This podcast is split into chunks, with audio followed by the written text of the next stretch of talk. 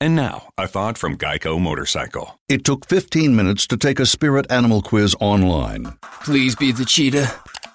Please be the cheetah. and learn your animal isn't the cheetah, but the far less appealing blobfish. Oh, come on.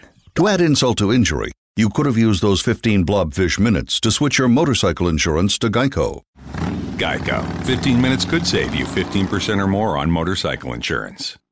El siguiente podcast es una presentación exclusiva de Euforia On Demand. Tenemos en línea telefónica a Capitán Ricardo Haddock de la Policía de Puerto Rico. Buenos días. La verdad es que este caso que ocurrió el sábado en Cagua es estremecedor.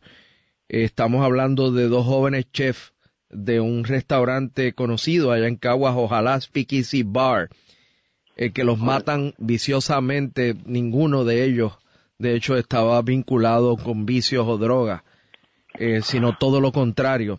Eh, ¿qué, qué información tiene usted de cómo ocurrieron estos hechos, Haddock? Eso, eso es correcto. Mire, estos dos jóvenes eh, compartían en, en una actividad, un cumpleaños en, ese día. Un cumpleaños de uno de ellos. Sí, correcto. Uno de ellos cumplía años, eh, eh, salen de la actividad a comprar unos refrigerios para regresar nuevamente.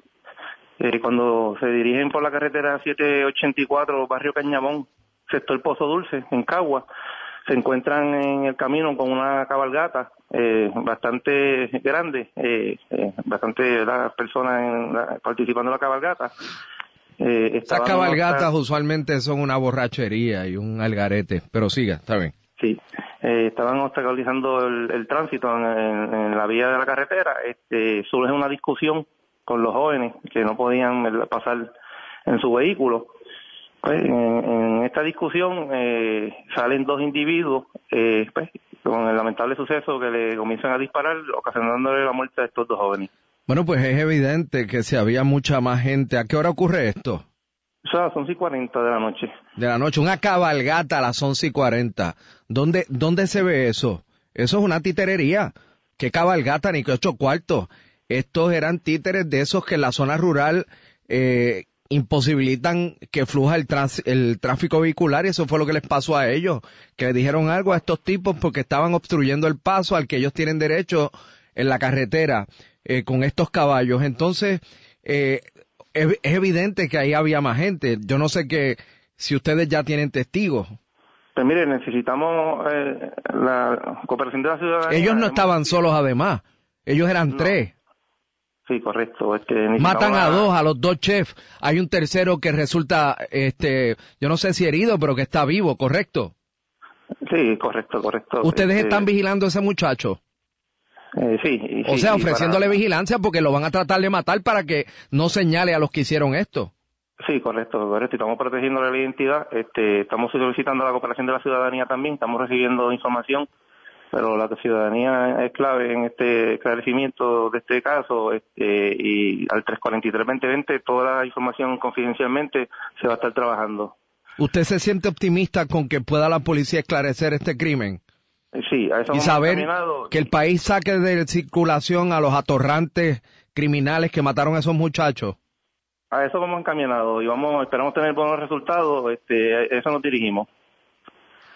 Ustedes han hablado con testigos eh, que estuvieron en el lugar.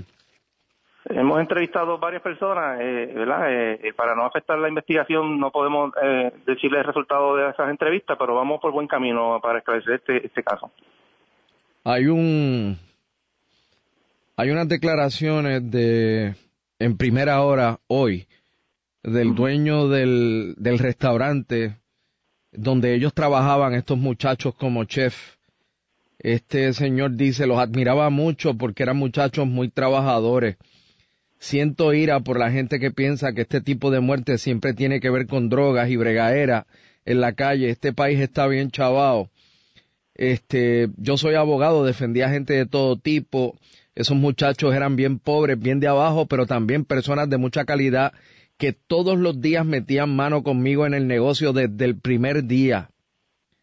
Este, esto, esto no tiene nada que ver con drogas, tiene que ver con unos sinvergüenzas que a las 11, casi 12 de la noche estaban en una supuesta cabalgata en la zona Esto es en Caguas, ¿no? Sí, correcto. Berro Cañabón. Ojalá que se desborde el teléfono de personas que de alguna manera confidencial y anónima puedan colaborar con la policía, por lo menos este, para que ustedes logren llegar hasta los sinvergüenzas que hicieron esto. Que así sea, que así sea. Este, en eso vamos encaminados y esperamos tener buenos resultados próximamente. El pasado podcast fue una presentación exclusiva de Euphoria On Demand. Para escuchar otros episodios de este y otros podcasts, visítanos en euphoriaondemand.com.